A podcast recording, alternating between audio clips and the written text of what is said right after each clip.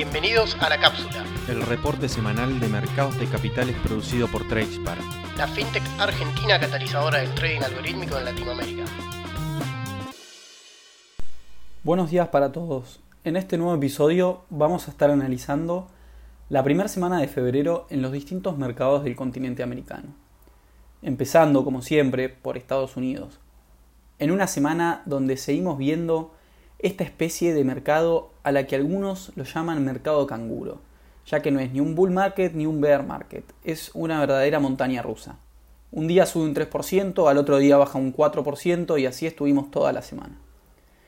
Comenzó los primeros días con una suba importante y se fue desinflando para el miércoles, errando después de un jueves horroroso principalmente para las tecnológicas, con bajas fuertísimas en especial para Facebook, que después de un balance muy malo cayó más de un 26% en un día en su cotización.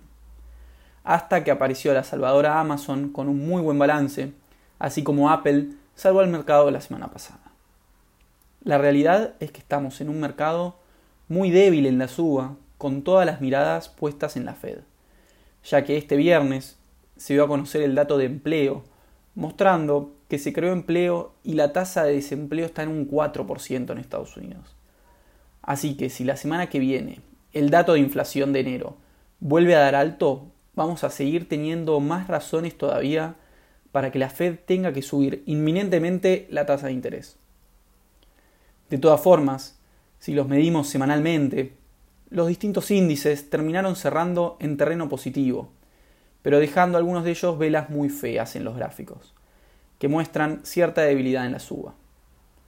El de mejor rendimiento fue el Nasdaq 100, que subió un 1,66% y cerró el viernes en torno a los 14.700 puntos.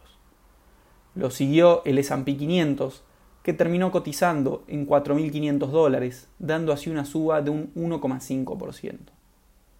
El de peor rendimiento fue el Dow Jones, que con alzas del 1% cerró la semana por encima de los 35 mil dólares. Salimos de Estados Unidos para pasar a analizar a los distintos países del MILA, donde vamos a ver a la mayoría de los índices a la baja y monedas mixtas dependiendo del país. A esto sumamos la gran noticia de que la integración de las bolsas de Chile, Perú y Colombia fue aprobada por los accionistas de las distintas bolsas, por lo que en los próximos meses veremos la fusión de las mismas, con lo que esperan incrementar fuertemente el volumen de negociación en las bolsas. Comenzamos por México, donde se espera que la semana que viene el directorio del Banco Central mexicano decida subir nuevamente las tasas de interés para controlar la inflación, por lo que tendremos los datos exactos respecto a esto la semana próxima.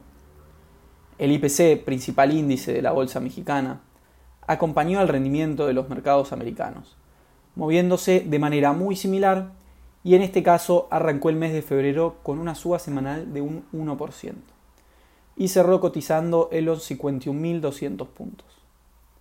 El peso mexicano se vio fortalecido frente al dólar y cerró el viernes en 20,70 pesos por dólar, dando así una baja del 0,7%. Seguimos con Colombia donde se dieron a conocer datos de empleo para el año 2021, donde la tasa de desempleo cerró en 13,7%, mostrando así alguna recuperación desde el 15,9% que habíamos tenido en el año 2020. Pero todavía está lejos de la tasa de desempleo que había tenido el país en el año 2019 con una tasa de un 10,5%.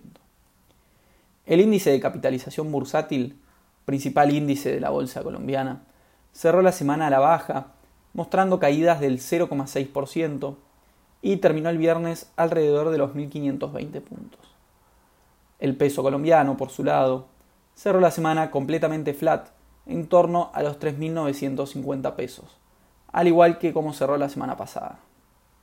Continuamos el recorrido con Perú, donde este martes se dio a conocer el primer dato de inflación del año que arrojó una suba de precios del 0,18% en el mes de enero y una anual del 6,33%, bajando así un poco de lo que fue el 6,43% que había dado en el periodo 2021.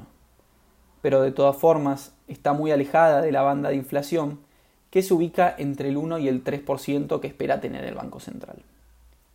El índice general de la Bolsa de Valores de Lima también cerró a la baja, en este caso con caídas del 1,6%, terminó el viernes cotizando en torno a los 22.300 puntos, mientras que el sol peruano cerró este mismo viernes en 3,87 soles por dólar, mostrando así un aumento frente a la divisa norteamericana de un 0,5% semanal.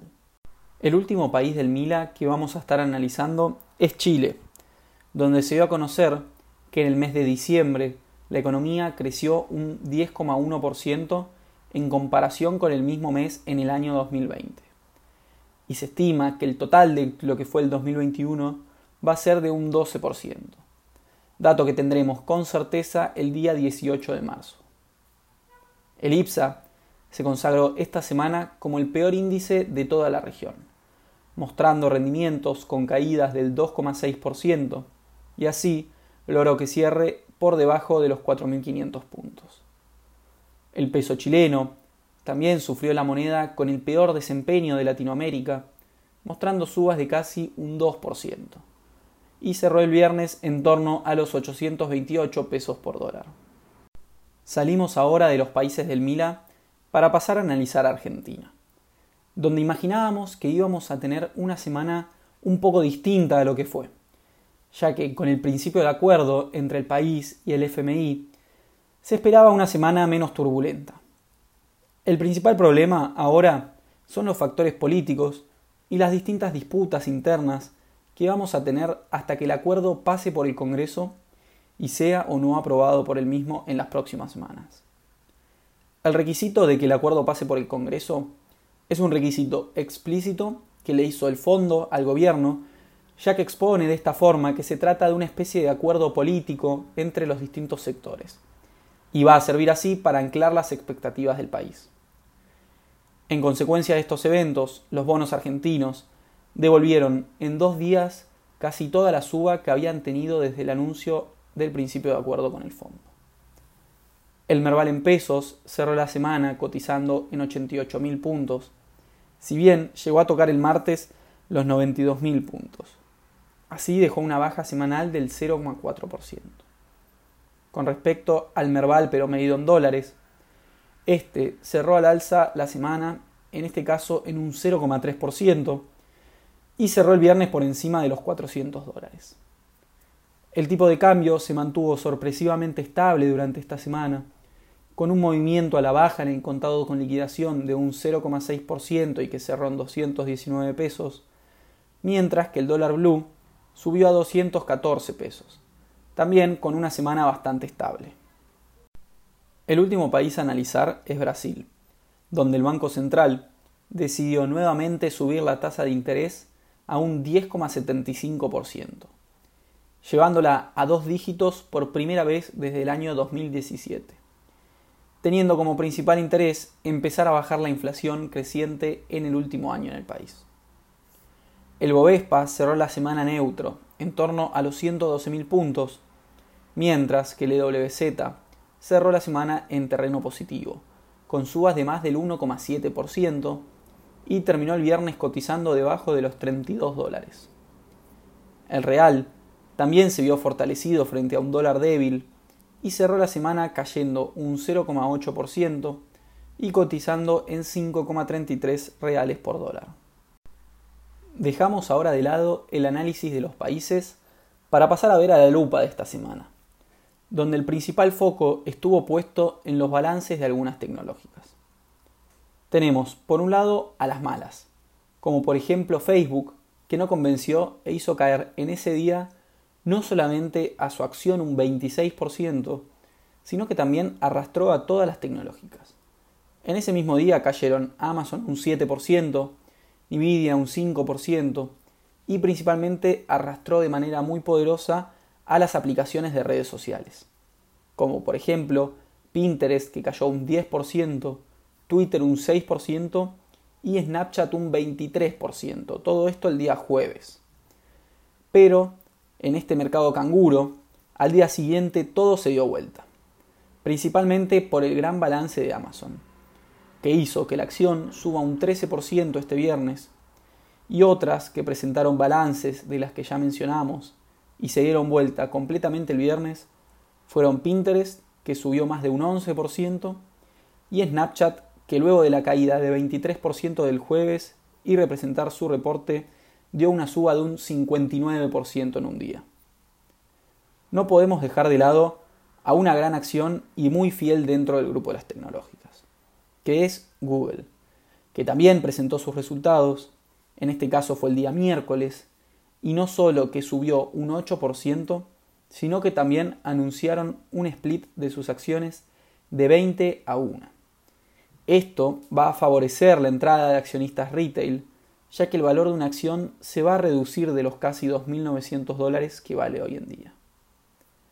Otro activo que viene semana tras semana rompiendo barreras y explica en cierta parte la inflación que hay en el mundo es el petróleo, que no para de subir, y hoy tocó los 92 dólares por barril, que es un precio que no tocaba desde el año 2014. Y veremos si los precios siguen con esta dinámica tan alcista o tienen un pequeño ajuste en el corto plazo. Eso fue todo por esta semana, muchas gracias.